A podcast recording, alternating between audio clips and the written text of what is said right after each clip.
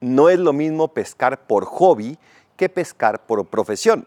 Si es por hobby, pues uno lleva una caña y puede estar toda una tarde, toda una mañana y sacar, si bien te va uno, dos, tres, a lo mejor cinco o seis peces. Pero pescar por profesión conlleva buscar el mayor número de peces, porque a eso me dedico y de eso vivo. El reino de los cielos se parece a ese red que, que se echa para sacar la mayor cantidad de peces posibles.